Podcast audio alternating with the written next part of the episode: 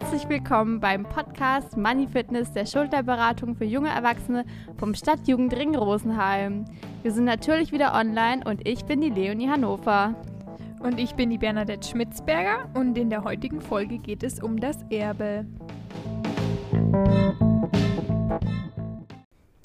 In der heutigen Folge geht es ja um das Erbe und jetzt wollte ich dich fragen, Leonie, was ist eigentlich das Erbe?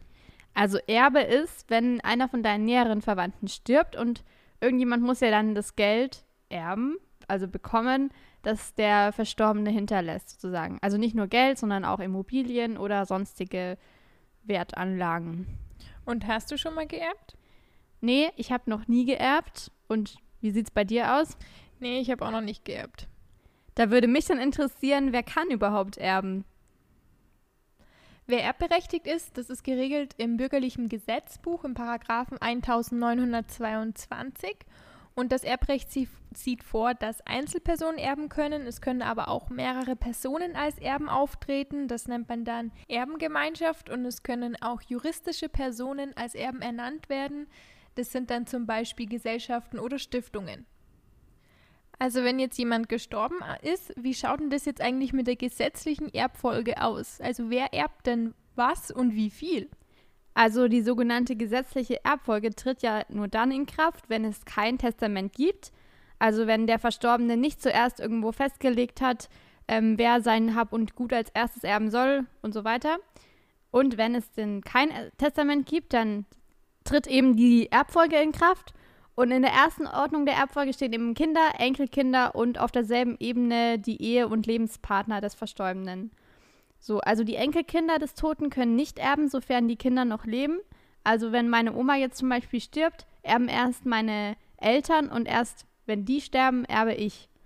Und ebenso verhält es sich eben mit den Neffen und Nichten, die ebenfalls nicht erben, wenn die Schwestern oder Brüder des Toten noch lebt.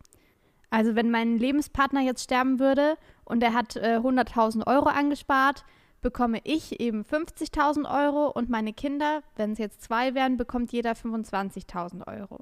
Da stellt sich natürlich noch die Frage, was kann überhaupt vererbt werden?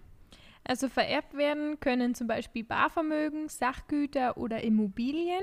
Es kann aber auch sein, dass man Schulden erbt und aus diesem Grund sollte man erst, bevor man das ganze Erbe annimmt, die das Erbe auf Schulden überprüfen und gegebenenfalls auch ausschlagen.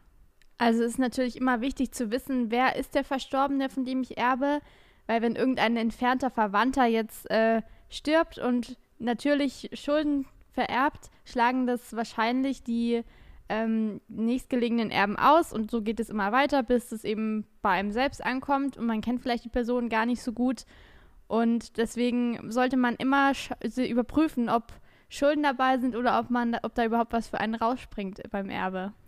Vor allem ist es auch sehr wichtig zu wissen, von wem man was erbt, beziehungsweise dass man die Person auch gut kennt, nicht, dass man auf irgendeine Betrugsmasche oder so hereinfällt. Leonie, was ist denn eigentlich ein Erbschein?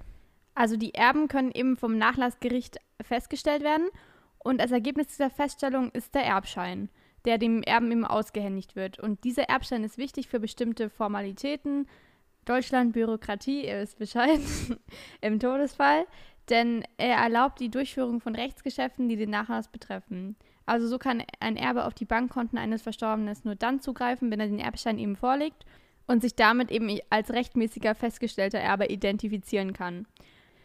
Der Erbschein wird eben nicht automatisch erstellt, sondern man muss den beim Nachlassgericht beantragen und also bei dem, bei dem der Verstorbene zuletzt angemeldet war und der Erbstein kann nachträglich wieder entzogen werden, sollte doch ein Testament gefunden werden, das die Erbberechtigung aufhebt.